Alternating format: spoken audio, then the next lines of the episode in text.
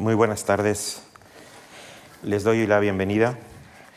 Se la doy a José Luis porque esta es su casa, lo ha sido en ocasiones anteriores, pero lo es en esta especialmente porque ha aceptado participar en la colección de españoles eminentes que la Fundación puso en marcha hace unos años y que se está nutriendo con buenas biografías, la última de las cuales, especialmente buena, ha salido de la, de la mano de José Luis. Lucía hizo la presentación eh, el otro día con los caracteres principales de su posición y de su bibliografía. Mm, así que hoy me excuso porque mi objetivo es que el público presente, el público a través de, de Internet, pase muy buen rato escuchando a José Luis hablar de, de, Vives y del libro. Además, se da la circunstancia de que con, con José Luis y con Vives eh, hemos puesto en marcha los actos con invitaciones y también los actos a las seis y media. Lo habíamos programado antes de la pandemia para el inicio de la temporada. Lo hicimos así, pero sin público. Transmitíamos nuestros actos que tenían lugar puntualmente a las seis y media, pero no podíamos testar si, como nosotros deseamos, em, conviene al público interesado en las actividades culturales que venga aquí a las seis y media, se vaya a las siete y media, a las ocho y pueda conciliar con un horario, yo creo que más razonable y más moderno, con su casa o con otros intereses. Y, y hoy, igual que el martes, ayer miércoles en, los melodramas que estrenamos, estamos testando si eh, los seguidores de la Fundación les gusta esta propuesta de empezar nuestras actividades a, las seis y media. La conversación que vamos a tener eh, a continuación entre José Luis y yo eh, la he estructurado en tres partes. La primera vamos a hablar la parte más extensa, con mucho más extensa, vamos a hablar sobre el propio biografía, sobre José, Luis, eh, Juan Luis Vives.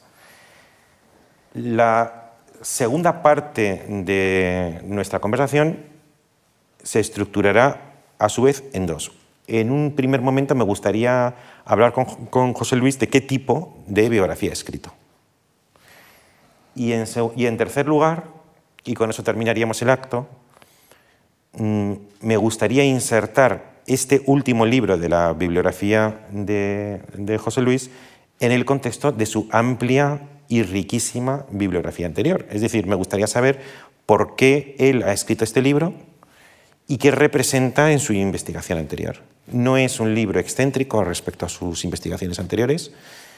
Por el contrario, mm, pienso que quien conozca la bibliografía anterior del profesor está en condiciones de exprimir y de degustar todavía más la, biografía, porque él ha tratado muy extensamente el universo de conceptos que rodean al personaje e incluso la genealogía tanto española como europea que, que, lo posibilita y lo crea. Entonces, siguiendo la estructura que he anticipado, la primera parte es dedicar un rato a conocer más la figura de, Vives. El primer momento son los 15 años que pasa Vives en Valencia. Cuando él tiene 15 años se va a París y ya no vuelve nunca más a España. En determinado momento te planteas si quizá volvió a Valladolid o, no, pero es curioso, luego lo veremos, como una persona tan familiar y tan cercana a su padre y a sus hermanas eh, y a la familia en general, aun cuando parece que se planteó varias veces volver, nunca, nunca lo hizo. De manera que hablar de los primeros 15 años de Vives es hablar del periodo español de, de Vives, que es cuando además se constituye no solamente el consciente, sino diría el inconsciente, la mitología interior de un individuo, cuando todavía alguien no es capaz de decir ni siquiera yo, recibe la influencia de su padre, de su madre, de sus ancestros, de las costumbres, de su tierra. Él está en Valencia, se forma en una colonia de judío-cristianos, de judíos conversos. La importancia extraordinaria que tiene este hecho en tu biografía, porque tratas de iluminar constantemente al personaje desde la perspectiva de su condición semita. En 1491 él nace, según tus investigaciones, según tu propuesta. Mucha gente dice que es 1492, tú más bien te inclinas por 1493. Eh, un año antes o dos abjura a su madre, le obligan a abjurar, se presenta ante una instancia oficial y ella dice que no tiene nada que ver con el judaísmo, que ella es una cristiana estricta. Tiene una excelente eh, relación con su padre y con su madre. Su padre y su madre se quieren muchísimo, son una pareja muy bien avenida y adoran a su, a su hijo. En el año 1500, cuando él tiene siete años, se produce la gran desgracia familiar, así lo mencionas se descubre la última sinagoga secreta en España, llevada precisamente por sus tíos, que son quemados, y su padre preso. Su madre muere cuando él todavía vive probablemente en Valencia, en 1508, por una peste que se desató allí, muy mortífera, que llevó a los más pudientes a irse de la ciudad los que no podían permanecían allí. Allí no hubo confinamiento, sino que se obligó a, a, los que podían se iban, los que no podían se quedaban y muchos de ellos morían. Uno de ellos la madre de, Vives. Entonces me gustaría que delante de, de nuestro, nuestros invitados y de nuestros televidentes recrearas los 15 años de vida española de Vives. Es bueno, ante todo, Javier, muchísimas gracias por, la invitación a dialogar contigo. Eh, es, un gran placer, es un gran honor. Y muchísimas gracias por el esfuerzo la generosidad que has mostrado eh, ordenando realmente una lectura profunda del libro. ¿no? Que creo que, que encontrar un primer lector público ¿no? de esta naturaleza, seguro que hará muy bien al libro. Los 15 años primeros de la, vida de Vives podemos, podemos caracterizarlos como eh, el, testimonio, el testimonio más preciso de la otra cara de lo que es la gran corriente de constitución estatal española. Estamos hablando de 1492, eh, estamos hablando de los grandes acontecimientos que siembran el destino de este país para siempre. Estamos hablando de la conquista de Granada, expulsión de los moriscos, descubrimiento de América, un descubrimiento de América en el, que los valencianos han tenido una eh, intervención muy importante porque Luis Santángel, Santángel eh, compañero de la familia, un amigo de la familia y otro judeo converso de Valencia, ha financiado a Colón. Y, y lo que nos muestra es la, cara de la vida cotidiana, de esos grandes acontecimientos, las tragedias, los problemas, las inquietudes, y las inquietudes sobre todo de una comunidad eh, muy relevante desde el punto de vista económico en Valencia, que es la judeocristiana, eh, y que vive eh, ahora sometida al miedo de que efectivamente la Inquisición le levante un empapelamiento. Entonces eh, es muy característico que antes de contraer matrimonio, que es finalmente un contrato de fusión de patrimonios, eh, el padre eh, exija que Blanquina quede limpia respecto de la Inquisición. Esto es, eh, no, se puede hacer un, contrato matrimonial si una de las partes... Mm, Padres de Vives. El padre, el, padre exige que efectivamente la madre demuestre ante la Inquisición que no va a haber sorpresas, que no va a haber investigaciones, que la dote se va a mantener, porque claro, un empapelamiento de la Inquisición significa una expropiación. La, la ironía es que luego el empapelado es el padre luego es el padre empapelado y luego vuelve a ser empapelada la madre. O sea, e-, es, tremendo en este sentido, ¿no? Eh, pero esta inquietud, esta inquietud lo que testimonia es, en cierto modo, una incorporación, yo creo que bastante intensa de la comunidad judeocristiana en la vida de la ciudad de Valencia. Mm, el hecho, por supuesto, de tener ya eh, un someterse no a la jurisprudencia de la comunidad, sino a la jurisprudencia foral, ¿no? de tal modo que los vives y, los allegados son defensores, estrictamente defensores de la legalidad foral. Eh, Geroni, que era un jurista, está muy implicado en la vida de la ciudad y esto va a ser decisivo eh, para que después de las germanías, de las germanías valencianas, los vives sean perseguidos por su doble condición de judeo-conversos, pero también por haber participado de un modo muy intenso en las germanías, ¿no? en la medida en que los vives pues, sirvieron, en cierto modo, como juristas del movimiento agermanado. Pero serían dos persecuciones un poco distintas, ¿no? porque uno es la Inquisición, sí y otra cosa es el Estado, ¿no? Carlos mm. V. O, no haces esa diferencia? Yo, yo, creo, yo creo que la Inquisición es un tribunal de Estado. Pero con cierta autonomía. Tiene cierta, tiene, tiene cierta autonomía, pero eh, debemos, debemos recordar que después de 1521 eh, el, el gobierno que entra en la ciudad eh, registra una actividad judicial muy importante y que, por supuesto, tiene procesos contra personas, generosos, caballeros, no judíos, conversos, pero intensifica los procesos respecto de los judeoconversos, porque son conscientes de que los judeoconversos han tenido una participación intensa en el movimiento agermanado. En todo caso, yo creo que lo más relevante de esta vida, plenamente, plenamente incorporada a la vida urbana de la ciudad, es el reconocimiento de la intensa vida familiar propia de las estirpes judeoconversas, de las estirpes judías en general. ¿A qué tú dirías que una de las influencias de su linaje judío fue la acentuación de su experiencia de la familia?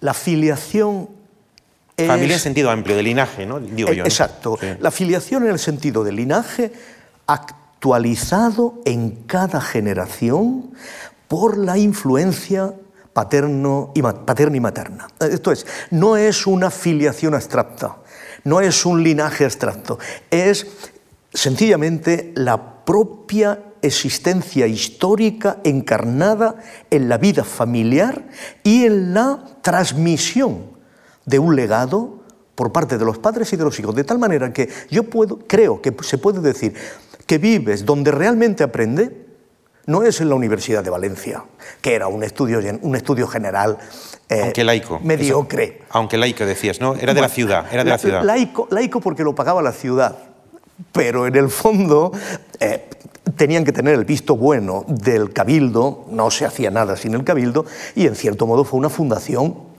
de una bula papal, ¿no? de eh, eh, Alejandro VI. Una universidad a la que va un chico de 10 años. Entre 10 y 15 años. Sí, de, estudios generales. Sí, de estudios generales, pero lo, vives, aprende mucho más en la familia que en la universidad. Tiene algún profesor respecto del cual mantiene una cierta eh, mm, veneración eh, por su latinidad, porque era un, hombre verdaderamente versado en latín. Pero en general, el profesorado de los primeros cursos era un profesorado mediocre. Lo que no era mediocre era el aprendizaje en la casa, en la familia. Tanto desde el punto de vista de eh, la vida religiosa, obviamente, como desde el punto de vista de la vida académica. Vives eh, con toda seguridad, tiene un conocimiento preciso del mundo romano, específicamente por orientación familiar, paterna o por tíos, pero sabemos que, sabemos que en la vida, en los linajes judeoconversos y en los linajes conversos, los tíos tienen una función extraordinariamente importante. Y yo creo que eh, esto es lo que caracteriza la diferencia fundamental entre la cultura conversa y la cultura castiza. Eh, la cultura conversa es amante de la mujer. No, la cultura castiza es misógina. Si tú vas a Mal de Lara, que tiene un gran libro, 600 páginas, de filosofía vulgar, descubres que son un comentario de refranes, descubres que el 80% de los refranes que Mal Lara está comentando son refranes dirigidos contra la mujer.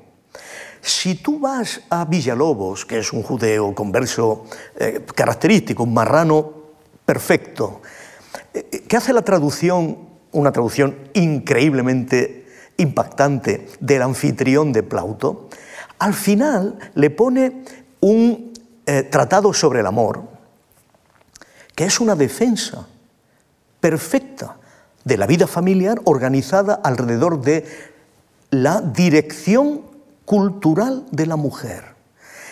Hasta tal punto, que es, luego lo vamos a ver en Cervantes, que Villalobos está en condiciones de decir que incluso la más perdida de las prostitutas es mejor que un miles gloriosus, consciente, autoconsciente y vanidoso de su eh, casticismo y de su capacidad militar.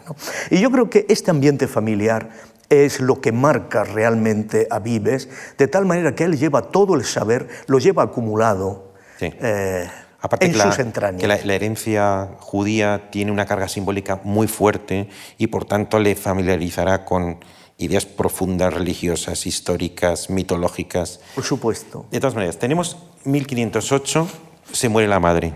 Mm. Y entonces deciden, posiblemente no podemos conocer los fundamentos de esa decisión, que su hijo, no creo que fuera una decisión muy frecuente, con 15 años en Valencia, se vaya a París a estudiar. Ignoramos si tenían mm, conexiones allí o si podrían eh, tenía alguien que le dijera que pues, tenían había judíos precisamente allí con los que podían tener eh, conexiones seguramente o valencianos que establecen pero lo que te quiero preguntar es son cinco años en París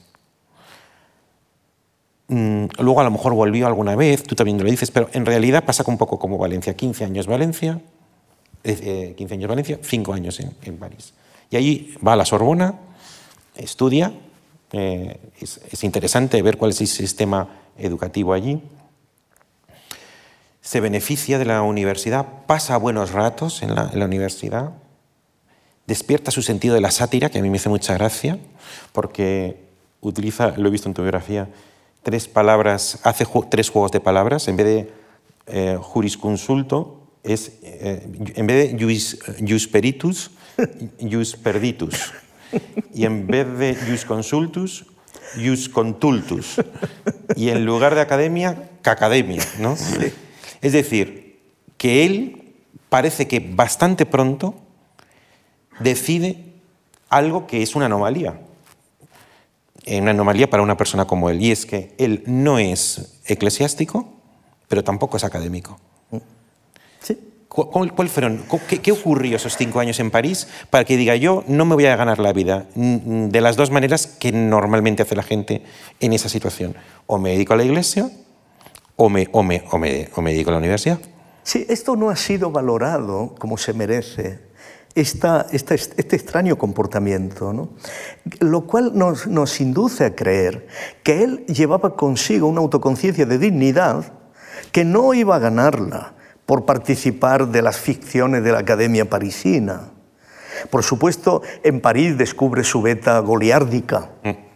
Eh, y debemos abandonar la idea de Vives como un hombre hiper sobrio, hiper austero. No, Vives, Vives, es un mediterráneo, es, es, es, un hombre dotado de un sentido exquisito del humor, que inmediatamente se conecta con otros amigos valencianos, Lax eh, y otros, y se dedica a, a reírse de, de sus profesores realmente es a lo que se dedica, a reírse de sus profesores y a pasárselo bien.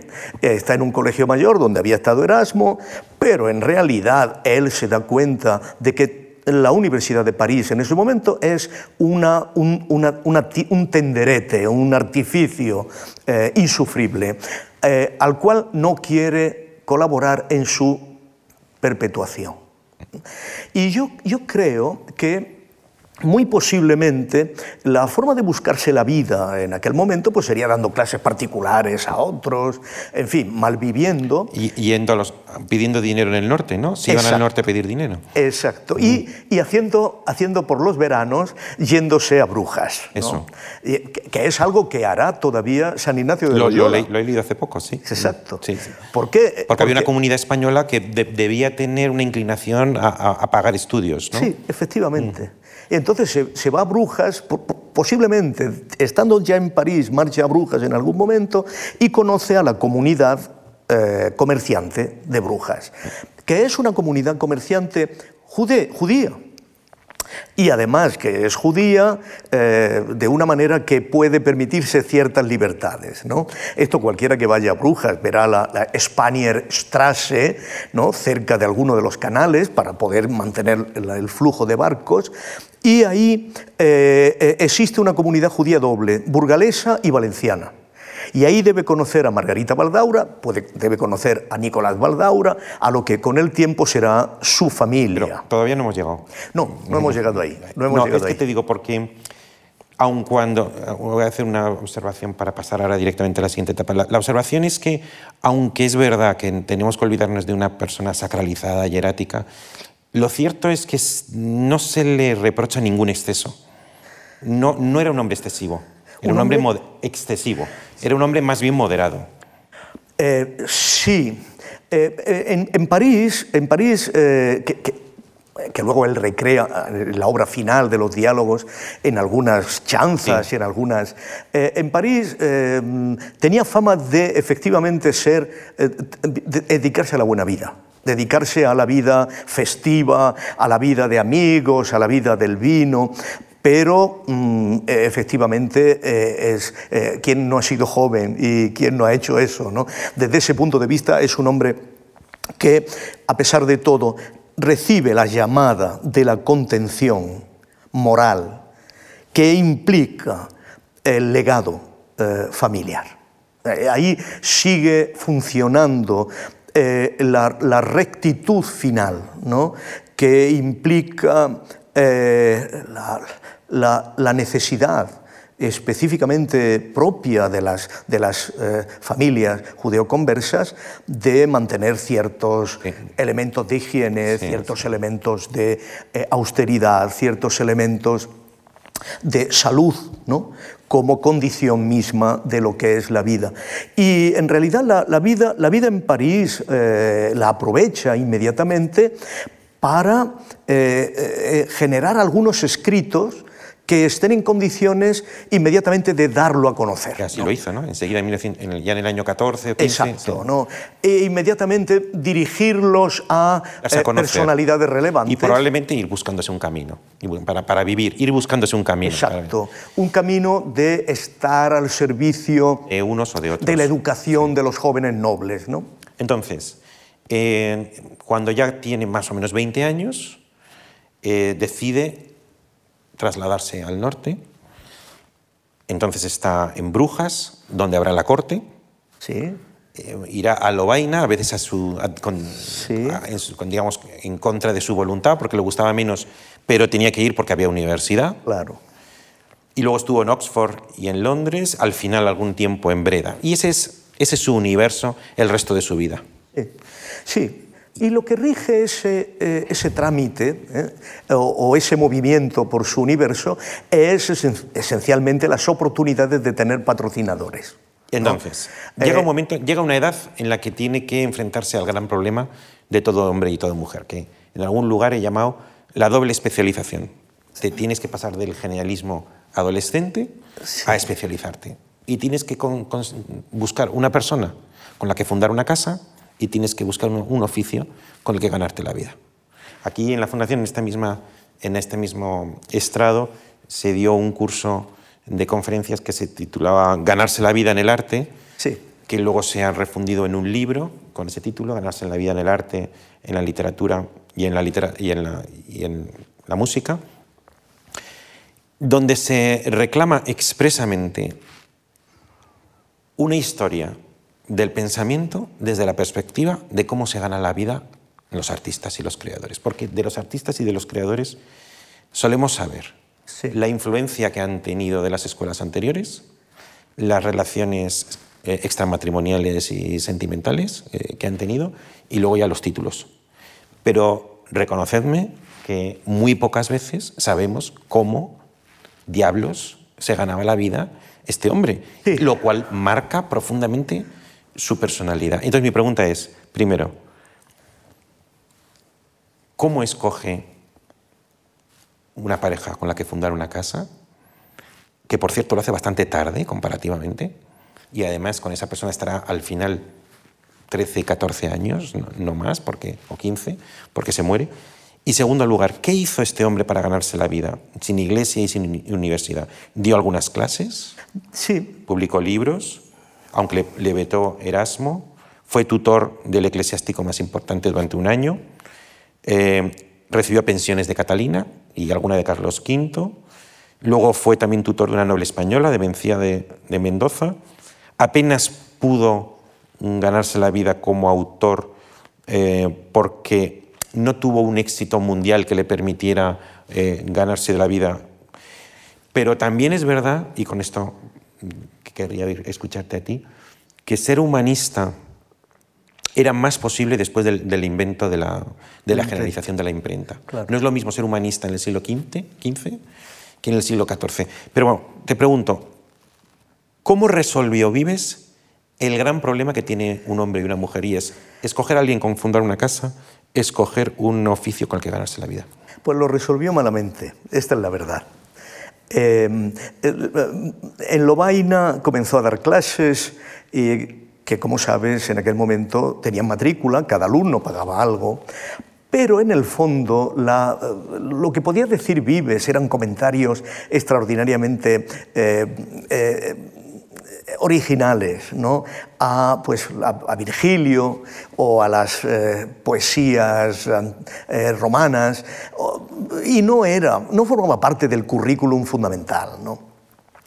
Eh, por supuesto que los años dorados de Vives es cuando es el instructor de, Guillermo de Croix, del, arzobispo de Toledo. Un año o dos, nada más, ¿no? Sí, porque, porque, Este, porque este muere, muere de un modo completamente absurdo, cayéndose de un caballo, y verdaderamente demuestra la mala suerte de Vives, ¿no?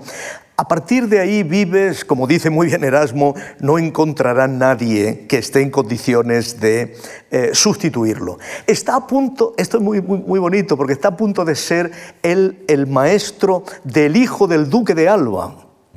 pero un, un, dominico le virla el cargo y es una maledicencia, sí, se, produce, se produce una tragedia porque imagínate que el duque de Alba, que luego va a tomar que va a hacer el tribunal, el tribunal de los disturbios, de, de la sangre, etcétera, que hubiera sido eh, educado por Vives, ¿no? hubiera tenido una sensibilidad para, para los Países Bajos completamente diferente.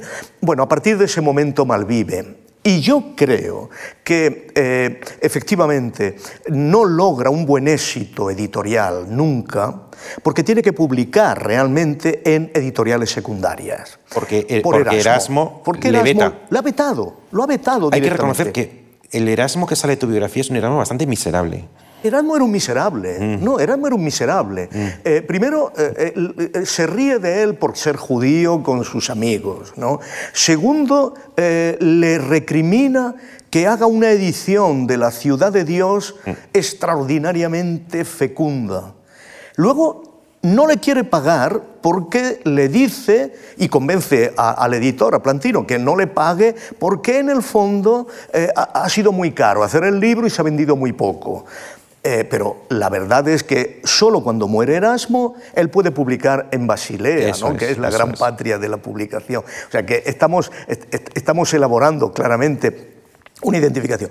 Y yo creo que el, el problema además es que Vives, a partir de Disciplinis, hace obras que no tienen parangón en la época.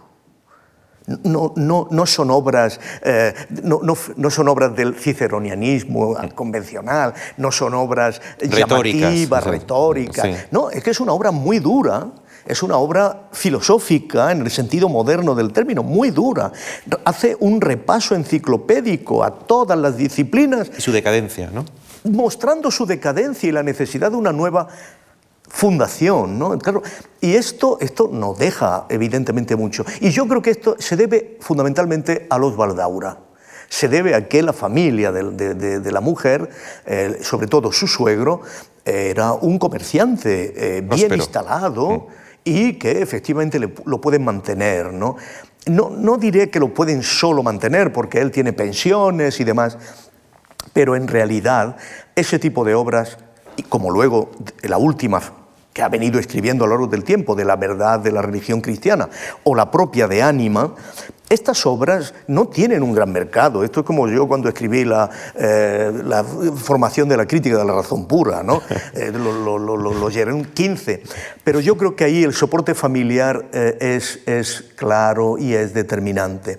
Y luego al final, Mencía de Mendoza. Mencía de Mendoza, bueno, los hurtados de Mendoza requieren una historia. Bueno, tienen una historia, los Mendoza tienen una historia, solo que está en inglés y la escribió un, americano. Pero los Mendoza son una familia extraordinaria y una de sus hijas, Mencía de Mendoza, luego virreina de Valencia, es una, la única mujer en ese momento que está en condiciones de saber griego, de aprender latín, y a la que Vives efectivamente en Breda le ofrece la posibilidad de organizar una pequeña academia eh, muy bien pagado. Y en ese momento Vives es feliz, va a morir, pero es feliz y escribe la joya de los diálogos latinos, ah, que es que Te lo iba a mencionar porque sé que se te cae la baba con ese libro, se te nota en, se te nota en, en la biografía. Sí. Em, de los, tres, de los tres tenores, por decirlo así, del Renacimiento, de sus contemporáneos, que son Erasmo, Moro y, Vives. Erasmo, eh, eh, primero, es eclesiástico, eh, pertenece a una orden religiosa. Y segundo, mm, logró un éxito extraordinario, pudo vivir de sus libros. Un, un hombre que tiene muchos méritos en muchos aspectos, entre ellos, que hoy todo el mundo habla de Erasmo y prácticamente nadie de, Vives, tiene algunas biografías también extraordinarias, em, que también quiso ser apolítico, pero en determinado momento probablemente cometió lo que él seguramente consideró el fallo estratégico de secundar a Lutero. Luego se arrepintió y se, y se retrajo. El otro es Moro. Y Moro, que yo creo que debía ser más simpático, un hombre mucho más cordial. Vivía del derecho, eh, era un hombre casado y luego también fue un político. Fue las dos cosas, ¿no? Y pudo vivir y tener notoriedad tanto del derecho como de, la política. Frente a ello tenemos a nuestro Vives, que hace de su divisa, como tú el, martes nos recordaste, sin querella. Es decir, a mi juicio, está manifestando desde el principio un, ideal de, paz, de no conflicto, de, no violencia. Eh, y sin embargo, él tuvo que convivir con una época particularmente convulsa. Por ejemplo, eh, los afanes imperialistas de Carlos V, frente a los que él opone el republicanismo virtuoso de las pequeñas poblaciones que él había visto en, los latinos, por un lado, y por otro lado, que había convivido con él en los Países Bajos, ¿no? y lo conocía eh, de manera directa. Y yo, yo veo que está como eh, amedrentado ante la violencia mm, desnuda de un, de un Carlos V convive también con la ruptura extraordinariamente dolorosa de la, de la reforma. Y convive, pero esta es una cosa que yo he hecho en falta, no digo en la biografía, sino en, quizá en el propio Vives, con el descubrimiento de América. ¿Con él? El descubrimiento de América. Sí. Apenas lo menciona, ¿no? O por lo menos en la biografía no has sentido la necesidad de... Y un par de, veces que lo menciona. ¿Es normal convivir con un eh, acontecimiento de esta naturaleza y apenas mencionarlo? Los humanistas no tienen un buen concepto del descubrimiento de América. Erasmo tampoco. Y Moro, obviamente, gracias a eso ha dejado la utopía. Mm, y Vives, en un momento determinado, dice, bueno, como los turcos entren bien por Viena, como superen la, línea de Viena, eh, tendremos que irnos todos los europeos a América, ¿no? Eh, América como segundo escalón, como refugio. Y yo creo que Vives, que es el más luminoso de los tres, en mi opinión. Luminoso. El más luminoso de los tres, porque Erasmo tiene zonas muy oscuras un resentimiento. Voy a hablarte de esto. Eh, la diferencia fundamental entre Vives y Erasmo es que Erasmo no conocía a sus padres, no tiene filiación, es un hombre nuevo que ha sido humillado toda la vida como el huérfano eh, que no se sabe de dónde viene. Y esto hace de él una persona bastante resentida a lo largo de toda su existencia. Eh, Moro tiene aspectos eh, extraordinariamente brillantes, pero tiene aspectos oscuros. ¿Cuando entra en política? Cuando entra en política. Porque pues antes no, antes parecía un hombre bastante luminoso. No, es, sí, antes es eh, un hombre feliz. Sí. La, imagen que tenemos de él en familia es la imagen de un hombre exitoso, feliz, pero ninguno de los humanistas ve bien que dé el paso a la Cancillería. Y se ensucia en la política, por decirlo sí, Sí, y esto, mm, eh, eh, por supuesto, es algo que lo consideran que ha sido enrolado pero que un verdadero humanista no tenía que haber llegado ahí. ¿no? Y quizá por servir al rey, quizá por en un momento determinado ordenar las cosas de tal manera que no vayan hacia la reforma, Moro se convierte en un inquisidor. Moro quema a mucha gente realmente en Londres. Moro disfruta, los testigos lo dicen, disfruta abriendo las cartas para perseguir a los que están eh, expandiendo ¿no? el luteranismo. Por supuesto, Erasmo es el verdadero artífice de la reforma. Si Erasmo no hubiera hecho el Evangelio, la traducción del Nuevo Testamento, eh, si no hubiera comenzado a criticar el elogio de la locura a los frailes, hubiera sido muy difícil que Lutero hubiera tenido la repercusión y la valentía. De hecho, alguien le dijo, pero Erasmo, tú has empollado el huevo de Lutero. Y dijo con mucho humor, sí, pero pensaba que iba a salir otro pollo. De tal manera que pero Vives, en este sentido, es, es el más luminoso porque nunca, nunca se le recuerda haber cometido una injusticia a nadie. Y yo creo que aquí tenemos una huella específica de, de la naturaleza paria de Vives, ¿no? de desterrado, de una persona que no acaba de entrar nunca en los círculos reales del poder, de una persona que sabe que tiene que hacer determinadas cosas. Atención, de una persona que tiene Sentido de la pertenencia. Él habla de nuestro Carlos, habla de nuestro emperador, habla de nuestras tropas. Pero es una pertenencia crítica, como corresponde a alguien que está con alergia. yo diría alergia a la violencia. Por supuesto, pero aquí no es tan habitual. Pero aquí, pero sí es habitual en la cultura judía española. Eh, si tú vas a cualquier eh, tratado de paz que se haya celebrado en, este país entre los eh, eh, musulmanes y los cristianos, entre cristianos y cristianos, entre musulmanes y musulmanes, siempre hay allí. Bueno, o entre eh, musulmanes españoles y musulmanes del Cairo, siempre hay allí un judío. Los judíos se han especializado en la diplomacia.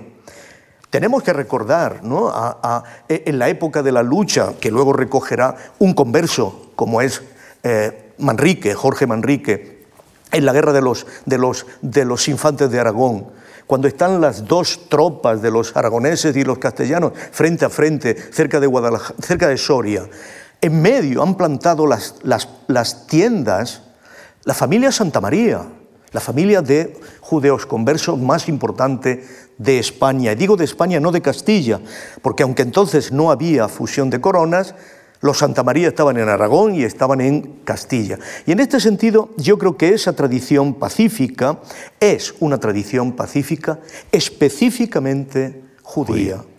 Una pregunta. Eh, quiero hacerte una pregunta sobre la relación que un humanista tiene con los modelos clásicos, con el pasado. Porque tú conoces muy bien la obra de Blumenberg. Cuando, eh, cuando estuve escribiendo el, el, primer libro, Imitación y Experiencia, me topé con un libro de Blumenberg, Las realidades que vivimos. Allí hay un capítulo que a mí me impresionó mucho, que muestra cuál es el origen, a mi juicio, de la imitación y de su crisis. Si consideramos que el mundo está bien hecho y el mundo es perfecto y está colmado, lo único que uno puede hacer es imitarlo, repetirlo, porque no puedes completarlo.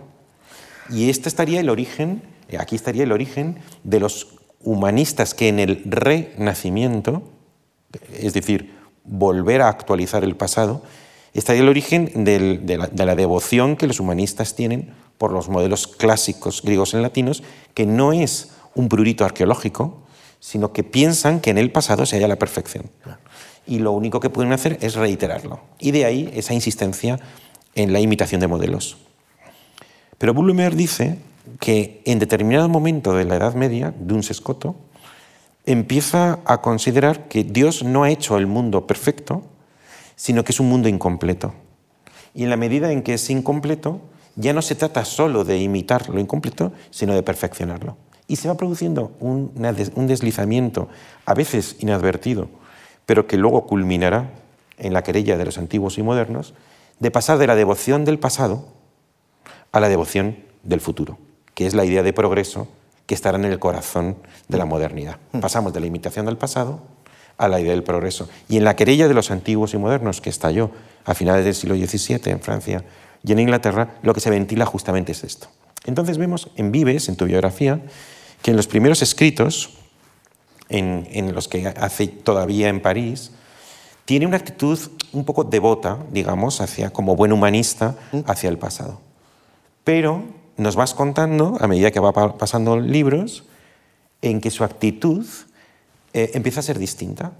Empieza a tener una actitud que se correspondería con lo que Blumer llamaría la aceptación de que el mundo es imperfecto, es perfectible.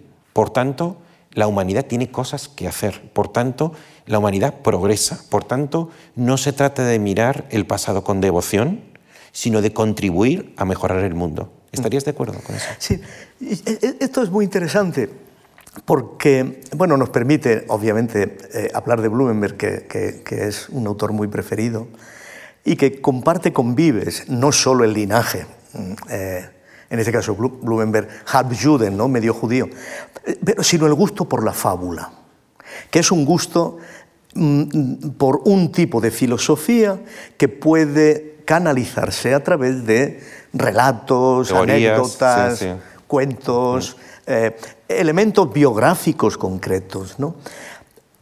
Yo creo que la relación fundamental, como dije antes, de, de Vives con el pasado es familiar, y atraviesa a Cicerón. Por eso a Vives le duele.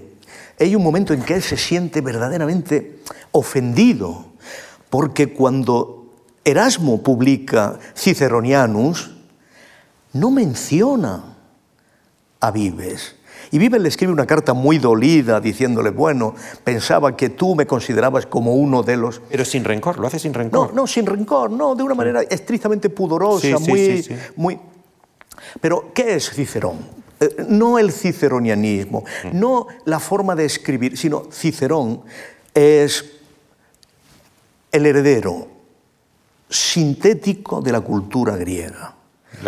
bueno, sí, griego y latina, sí. Esto, entonces es por una mm. parte el pensador de la fisis, mm. pensador de la naturaleza, y de la naturaleza en relación con los dioses, y es por otra parte el pensador de la res pública. ¿no? De ahí que Vives continuamente esté haciendo comentarios del sueño de Escipión, ¿no? que, es, que es el macrobio, que es lo único que nos ha sobre, que, sobrevivió durante mucho tiempo, hasta el siglo final del XIX, de las leyes de Cicerón. ¿no?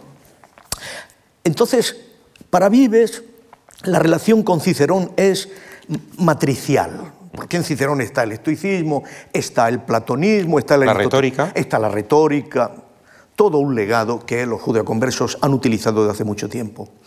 Ahora, la clave, a mi modo de ver, de Vives en relación con la problemática de la naturaleza es que pasa, efectivamente, de una comprensión de la naturaleza como una creación cerrada a la naturaleza como fuerza autocreadora. Esto es, la naturaleza sigue creando. Eso. Y sigue creando a los hombres capaces de conocerla. Esto es, no, no solo ella crea nuevas realidades, sino que además crea a los seres humanos que pueden acompañarla en el conocimiento de esas nuevas realidades. Y en este sentido ya no podemos decir que los antiguos, como yo explicaba el día pasado, lo, sepan todo. ¿no? Bueno, por supuesto, el, ahí vives, cita el, el, descubrimiento de América como la demostración precisa de que los antiguos no lo sabían todo. ¿no? Pero no solo es que no lo sabían todo, el problema es, como buen agustiniano, que el conocimiento es progresivo, internamente progresivo. eso es novedoso. Es decir, que eh, en, la, teoría de las ideas, quiero decir, la actitud de los humanistas era una actitud de subordinación. La mejor manera, dijo uno de las preceptivas, la mejor manera de, contar una, de, cantar una rosa es imitar a Virgilio cuando, cuando canta una rosa. no, cantar, no cantarla directamente, sino imitar a Virgilio. Y el mundo es perfecto. Sin embargo, en tu vives sale una, un mundo que es susceptible de progreso, perfeccionamiento, acumulación. Sí, ¿y sabes cuál es la clave de todo? El problema del lenguaje. El hecho, y esto es también paradigmático de la cultura judeoconversa, el hecho de que el lenguaje no está definido de una vez para siempre. Y por eso no son imitadores de Cicerón. Esto ya lo decía Alfonso de Cartagena en el siglo XV. El lenguaje está vivo, eso, Y crea permanentemente nuevo lenguaje. Y por eso tenemos que encontrar continuamente las maneras de expresarnos de nuevo el saber que tuvimos en la puede, Entonces el mundo se puede perfeccionar y podemos aspirar a un futuro mejor. Por supuesto. Que eso no es tan frecuente en el humanismo. Eso no solo eso no, solo no es frecuente en el humanismo, sino que es el tránsito genuino a la problemática de la filosofía. Exactamente. Has mencionado el lenguaje. Entonces yo ya me atrevo a pincharte con una cosa. Eh, Vives es contemporáneo de Garcilaso, de Boscán, de Fray Antonio de Guevara, de los hermanos Valdés, es decir, de los fundadores de la lengua romance. Es contemporáneo de la traducción que Lutero hace de la Biblia, que es internacionalmente reconocido como la fundación del lenguaje elevado eh, alemán. Has mencionado 1492, supuesta eh, fin de, de, la, de la Reconquista, creación del supuesto Estado moderno, expulsión de los judíos, descubrimiento de América y publicación de la gramática de, de, de Nebrija. Es decir, se le concede por primera vez en la historia a una lengua romance el mismo estatuto que tenía el latín, porque publicar una gramática era reconocer que la lengua vernácula, que era la, que utilizaba el pueblo ignorante, la lengua vulgar, eh, es susceptible de presentación mediante reglas.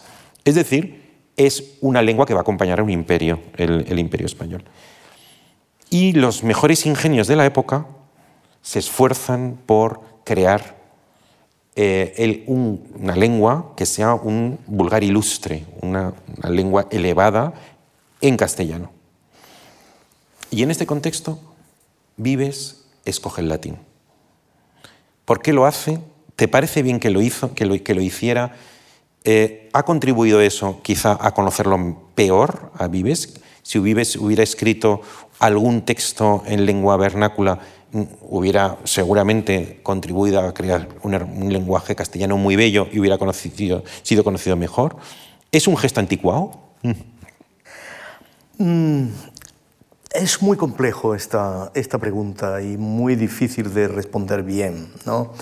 Yo debo decir que el, lo que Lawrence, un, hispanista eh, inglés, llama el renacimiento vernacular en España, es obra de los autores judeoconversos. Son ellos los que traducen del latín al castellano y es el programa de Alonso de Cartagena. Y lo es porque tienen una idea, que es una idea posiblemente averroísta, de que la razón, el logos, se expresa con igual potencia en todas las lenguas, en todas. Eh, la lengua, el lenguaje humano tiene como un arquetipo troncal que hace que la potencia de la razón se canalice por cualquier lengua. Todas las lenguas son igual de perfectas, dice Cartagena. No en, no latín de Cicerón o el griego de Demóstenes. Todas las lenguas son igualmente perfectas, excepto el hebreo, obviamente, porque el hebreo tiene misterio, dice Cartagena. Ahora, ¿por qué se trunca toda esta tradición que pasa de Alonso de Cartagena, que llega a eh, Juan de Lucena, que llega a Hernando de Talavera. Recordamos a Nebrija, pero es Hernando de Talavera el que está con Nebrija y con Isabel, era su confesor, y es el que produce el discurso acerca de la lengua compañera del imperio. Vives fue llamado a la Complutense por Vergara y por su arzobispo eh, para sustituir a Nebrija. Si Vives hubiera llegado a la Complutense para sustituir a Nebrija, posiblemente hubiéramos tenido otro Vives, hubiéramos tenido un Vives menos europeo, pero un Vives más español. Sin embargo, no viene. Eh, y esto es, es, una tragedia hispana, claramente, ¿no?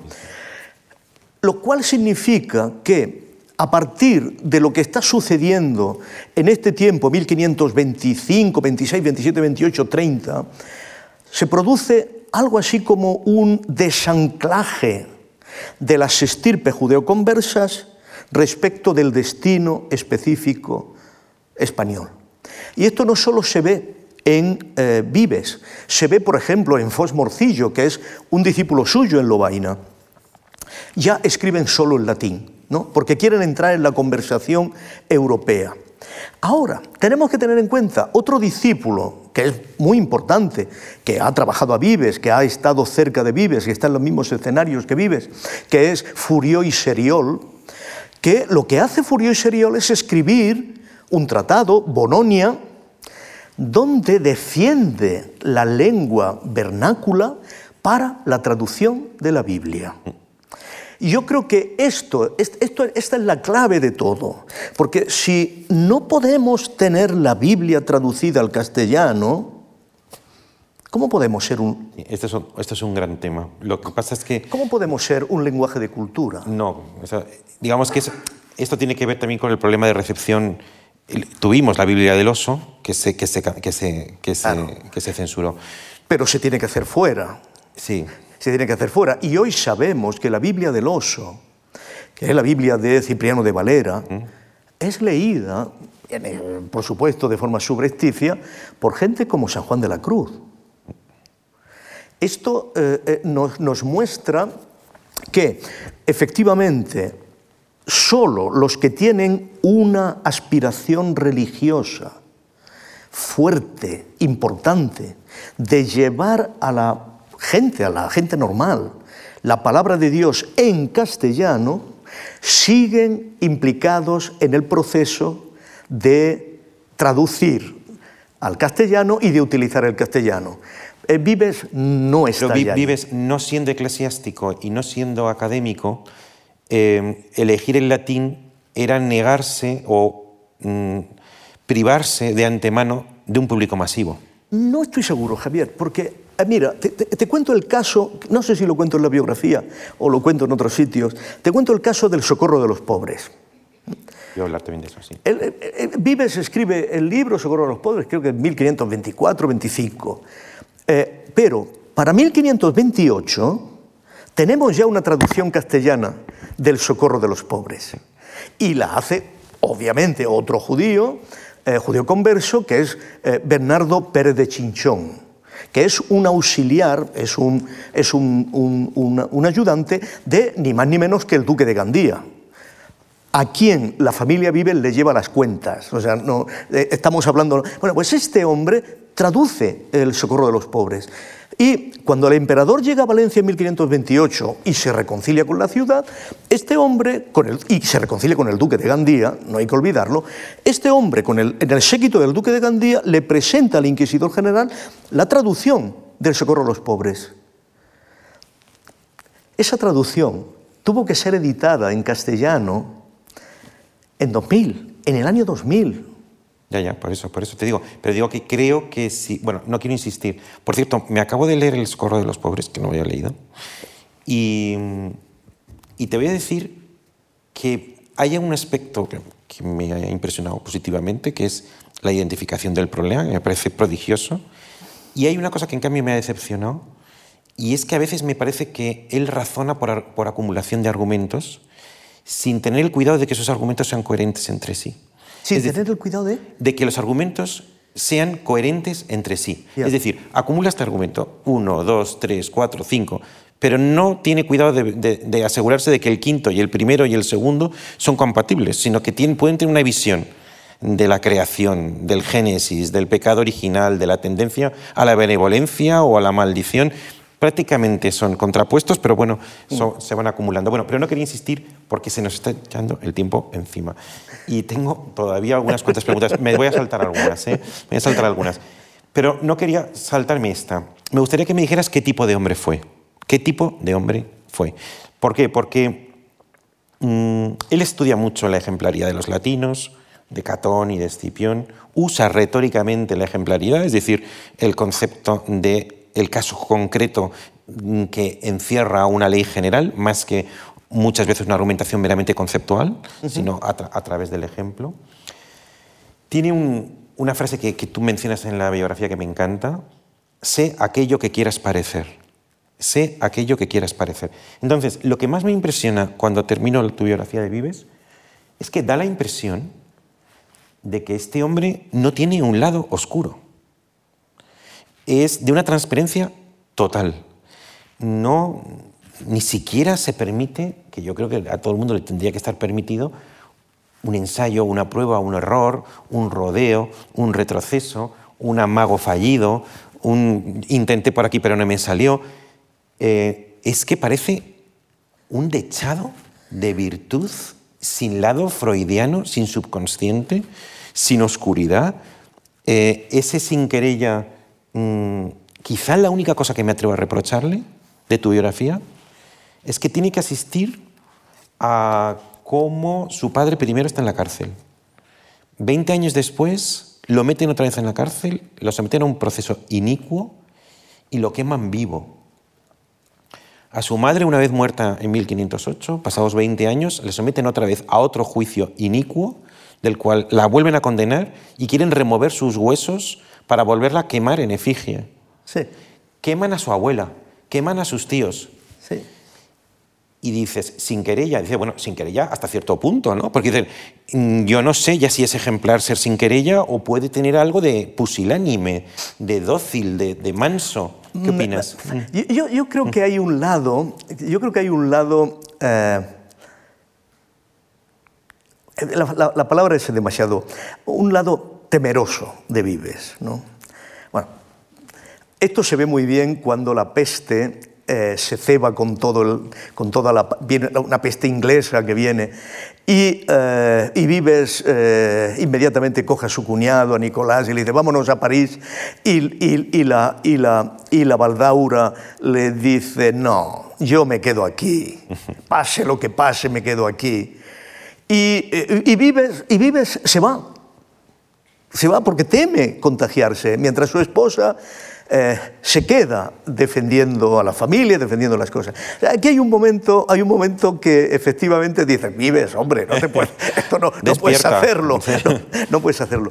Pero, pero Vives es un estudioso. Y, y el estudioso, en cierto modo, posiblemente no haga mucho el bien, pero no hace el mal. Eh, se, ha pasado la vida estudiando, se ha pasado la vida escribiendo. No tiene un lado oscuro, ¿no? Tú dices que no tiene un lado oscuro. O un lado no transparente. Aparentemente es de una rectitud, no tiene envidia, no tiene resentimiento, no, tiene ambición personal, no, quiere ser rico, no quiere ser famoso. Está dotado de una adora a su mujer, adora a sus padres, a sus amigos. Está dotado de una capacidad innata de cumplir la promesa de felicidad. Sin embargo, sin embargo, él ha confesado que ha habido momentos en que ha estado al punto de la locura. Esto lo ha confesado explícitamente. Ha habido momentos en que ha estado desesperado. Su forma de escribir es proyectar en elementos que nos parecen insensibles o sin relevancia, proyectar estados de ánimo extraordinariamente íntimos. Por ejemplo, hay un momento en que dice, eh, no recuerdo, creo que es, sobre el marido, los deberes del marido, cuando dice, llevar una familia es muy complicado, porque yo he visto a, he visto algunos que no pudiendo más sufrir, tienen que abandonar la casa y adentrarse en los campos y cuando tienen la certeza de que están solos, gritar su desesperación al aire. ¿no? Y luego, ya calmados, regresan a su casa, escogen el lugar más profundo de la casa familiar y allí abraza a sus hijos intentando protegerlos como si fuera efectivamente el pájaro que anida a los suyos. Esto, esto es un elemento que está reflejando lo que es el mundo de los judeoconversos pendientes en cualquier momento de ser delatados, de ser eh, eh, empapelados, de ser enchironados. Y creo, eh, tiene otra obra ¿no? en la que refleja lo que yo creo que es un lado oscuro, Javier, que es conciencia de culpa. Es cuando escribe una cosa que es fascinante para la época, que es la pared embadurnada de sangre, ¿no? donde establece las relaciones entre un padre y un hijo, y donde queda perfectamente claro de que el hijo es culpable del asesinato del padre.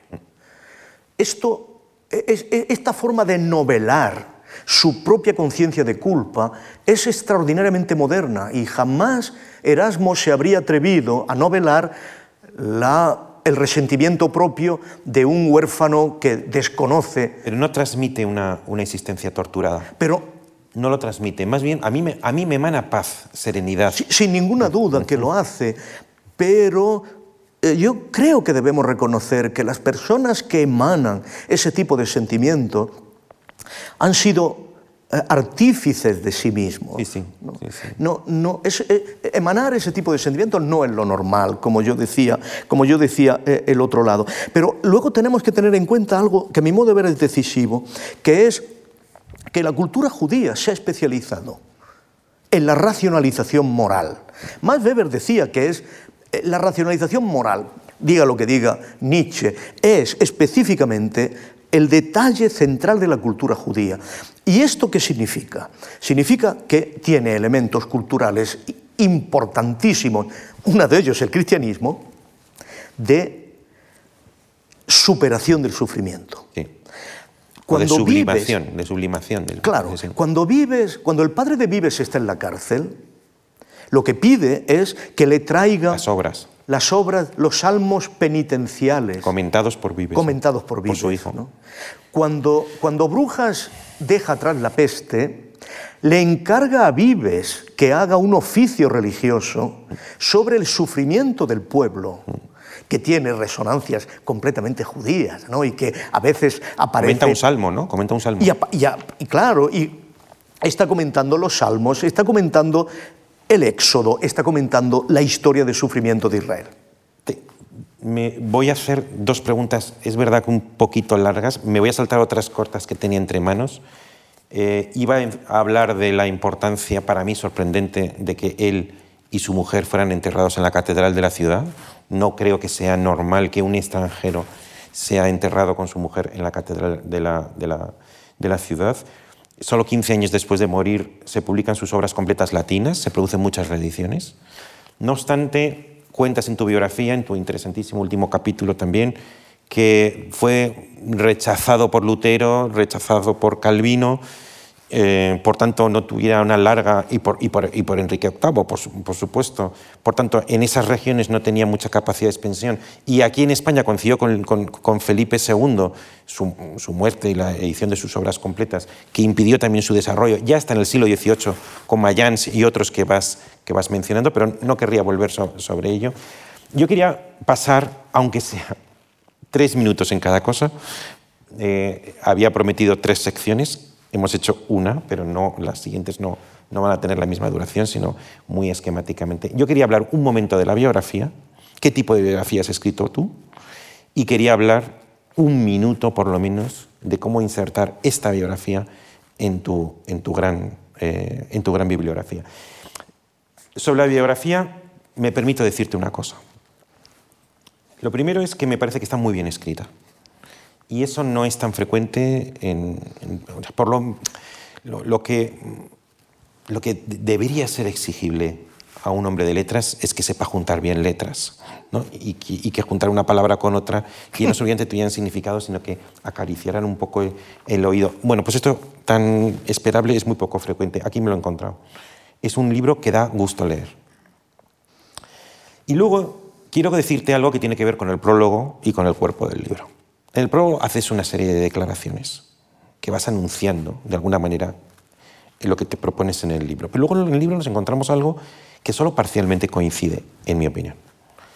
Hay dos clases de biografías. Unas biografías en las que, más de tipo histórico, se destaca el aspecto singular e individualizador del biografiado, del que podemos saber al final rasgos mínimos, si, se, si era alcohólico, si le gustaba jugar a las cartas, todo. O que es más bien una aproximación filosófica en la que el caso concreto nos sirve para una evocación típica. El caso vives, dices tú. No tanto vives, sino el caso vives. Es decir, de qué manera este caso concreto nos permite eh, aproximarnos a un, a un ideal. Plutarco, por ejemplo, hace ese tipo de biografías. A Plutarco, cuando te escribe una biografía sobre Pericles, en el fondo te está haciendo una presentación típica de lo que es un político. No le interesa tanto saber si... lo mete anécdotas para enriquecer, pero en realidad lo que le interesa es describir el tipo. La del historiador tiene, en el caso de Vives, varios problemas. El primero, que el propio biógrafo no da para mucho, puesto que es un hombre bastante sedentario, que como dice Ortega, aunque tú lo corriges, pero bueno, que se dedicó a leer, a escribir y a, morir. Y además tampoco poseemos demasiados datos de él, más allá de sus propias obras y las cartas. Con lo cual, la biografía típica del historiador que trata de conocer los detalles íntimos y singularizadores del biografiado, aquí no es tan fácil. Entonces nos encontramos que el prólogo dice que no será una biografía de historiador, eh, sino más bien la de un filósofo. Y, de hecho, no se nos dice, por ejemplo, si es alto o bajo. No se nos dice que yo sepa si tiene hijos. Cosa que me parece importante para una persona que, como dices tú, tanta importancia da a la familia o al linaje y a la, y a la cadena de abuelo, padres, yo, mis hijos, mis nietos. Aunque suponemos que no, aunque suponemos que, que no. No sabemos si le gustaban los juegos de azar, si tenía otras aficiones, si se enamoró, si tenía relaciones extramatrimoniales, si se emborrachó, no sé.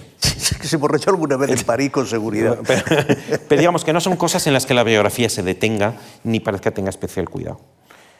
El lector percibe que el biógrafo muestra una cierta incomodidad o cierta impaciencia con los hechos mismos que toca eh, y se precipita rápidamente a la interpretación de los hechos. Pero tampoco los hechos, los hechos del biógrafo, tampoco los hechos histórico-político, cuyo conocimiento sobre reyes, guerras, revueltas, ligas, no se enuncian, sino que se suponen y se dan su interpretación. Entonces uno dice, bueno, Carlos V, que nació en esta época, que se, fue, como, se hizo coronó, el Papa, Enrique VIII, Lutero, que vivió, que nació, que... No, todo esto el lector mejor que lo sepa o, o lo consulte en otro sitio. El autor, más que biógrafo, parece en ocasiones un filósofo de la historia a cuenta de un individuo ejemplar, o un historiador de las ideas a cuenta de unos de sus representantes, aun cuando es verdad que hace una presentación perfectamente secuencial desde que su nacimiento hasta su muerte.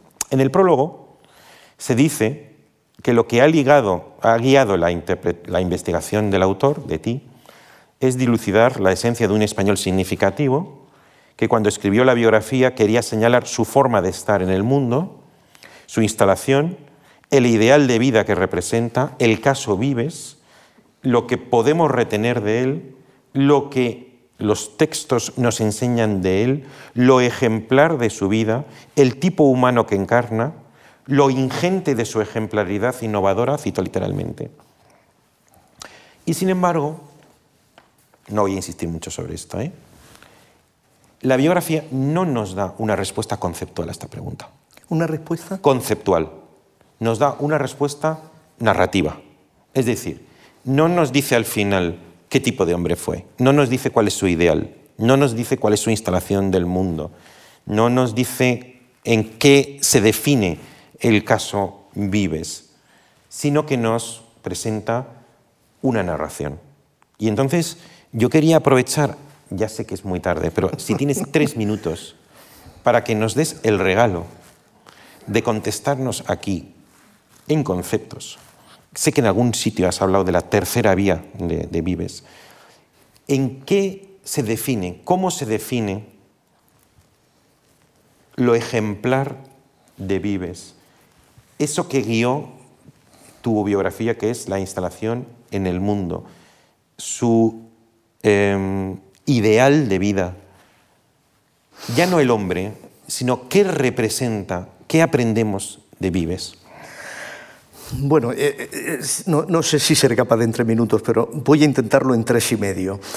Eh, efectivamente, yo no he contado demasiados hechos porque al mismo tiempo estaba escribiendo el libro de Carlos V, ¿no? entonces no, quería utilizar materiales de una cosa para la otra. tampoco, tampoco, quería inducir a los lectores del libro de Vives que comprar el libro de Carlos V, pero en cierto modo ahí se, se, pueden enterar. ¿no? Eh, ¿Te sorprende que fuera eh, enterrado en la Catedral de San Damastiano? Pero debo decirte que eh, el, cónsul, no el cónsul, el, alcalde o el, regidor, dicen en Valencia, una autoridad importante de la ciudad de Brujas, cuando muere Vives, es un burgalés, Pedro de Maluenda que todavía tiene una casa magnífica en Brujas, con un sauce al lado de un canal extraordinario. Y es este, que es un prohombre real en la autoridad de Brujas, el que le eh, cede el espacio en un lugar muy prioritario de la catedral para enterrarlo. Pero es muy importante ver los escudos de Vives y los escudos de... Lo, estudias, estudias.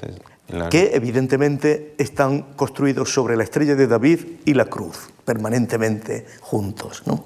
Ahora, no quiero, no quiero, evitar, no quiero evitar realmente lo que, lo que me preguntas. ¿no?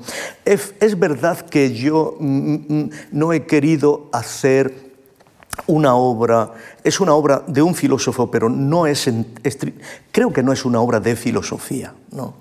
Y no he querido ser eh, abstracto, ¿no? he querido mostrar no he querido... No has respondido, en la, en la biografía, no has respondido a la pregunta que dices que te ha guiado. Lo he mostrado. Lo has mostrado narrativamente. Exacto. Pero es porque yo creo, Javier, creo que lo hemos hablado en algún otro momento, que la comunicación moral es indirecta. Esto es, no es exhortativa, no es directa. Es eh, kierkegaardianamente comunicación indirecta. Y, por supuesto, este era, este era el saber antiguo, que se hacía mediante fábulas, historias, anécdotas. Como el propio Vives. Como el propio Vives. Esta es la cuestión. Ahora, si tú me dices aquí, delante de, testigos, que eh, qué tipo de biografía he querido hacer yo te diré que yo he escrito dos biografías, bueno, quizá la de Ramiro de Maestu también, pero eh, antes dos biografías respecto de las cosas valencianas que es la tierra de mis hijos, ¿no? y que por lo tanto eh, eh, quiero mostrarle ese afecto que tengo hacia mis hijos y hacia su tierra, que es la de Jaime I y la de Vives. La de Jaime I es una obra, es una biografía de admiración es, sin ninguna duda, el rey más grande que ha tenido este país, el rey más grande de los reyes hispánicos, el único que no ha muerto deprimido, esto es muy importante. pero uno no puede aspirar a ser Jaime I. Medía 1,95, eh, tenía una larga cabellera, cabellera rubia, en fin, no. Está sobrevalorado. Está sobrevalorado. Digo lo, lo, de caballero. Pero en todo, caso, en todo caso, no podía más que admirarlo, no podía imitarlo. Pero Vive es el, es el patrón de una corporación, es el patrón de la corporación de los filósofos. Y si me pides un concepto que defina esta cuestión, yo diré que es la corporación de los que mantienen una pertenencia leal desde la crítica. Yo creo que esto es lo que yo he querido mostrar en la narrar en la biografía. Vives no tiene más que buenas palabras, siempre, para España, para Valencia, para su tierra. También tiene buenas palabras para Brujas, no, las tiene para Lobaina. Pero su pertenencia, que no cabe la menor duda de dónde está la lealtad, siempre es una pertenencia crítica. Y yo lo que he querido mostrar no es tanto los hechos, sino su posicionamiento. ¿no? El hecho de que en ese posicionamiento él capta su lugar en el mundo como el lugar propio de alguien que nada contracorriente, de alguien que es un paria, realmente es un paria, pero que todavía tiene que encontrar el camino de decir que en esa posición él quiere contribuir, quiere construir, pero que determinadas cosas no las ve bien. ¿no? Y creo que e, e, esa, eso, e, es lo propio de la corporación de los filósofos. ¿no? Eh, eh, los filósofos somos un poco cínicos en el sentido de que vivimos, en, no diré en la marginalidad, ¿no? Pero, pero no podemos, no podemos nunca hablar bien, incondicionalmente del poder. No podemos hacerlo. Eso no es nuestro oficio. Y quien haga de eso el oficio es un aventurero sin escrúpulos, que tarde o temprano tendrá que hacerse responsable de legitimar un poder que no lo merece.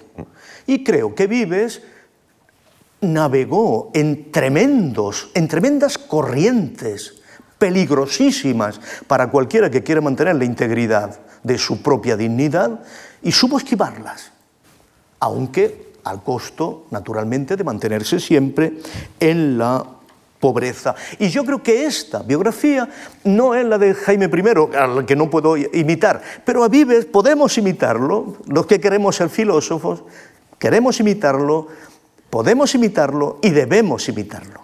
Y si os parece, esta podría ser una, una buena manera de, de terminar. Creo también me has respondido cuando te he preguntado sobre el tipo de biografía que has escrito me ha parecido entender que en el fondo tú has escrito una biografía de Vives muy a lo Vives, como lo hubiera escrito el propio Vives, a través de ejemplos significativos, de su vida como la enunciación de un ejemplo significativo, uno de cuyos significados ese al que acabas de mencionar. Vives no tuvo hijos.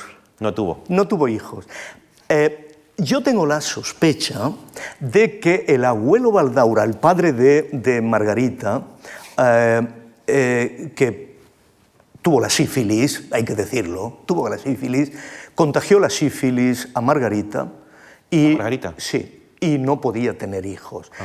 Y vives en la correspondencia de, con Craneveld, que es un síndico también de, de, los Países Bajos, eh, y que no, pasa, no para de tener hijos, le dice, ah, ¿cómo te envidio? Más, sí. Le hizo otro más. ¿no? Eh, sí, sí, sí, sí, sí. yo lo intento, lo intento, pero no aprendo, dijo. ¿no?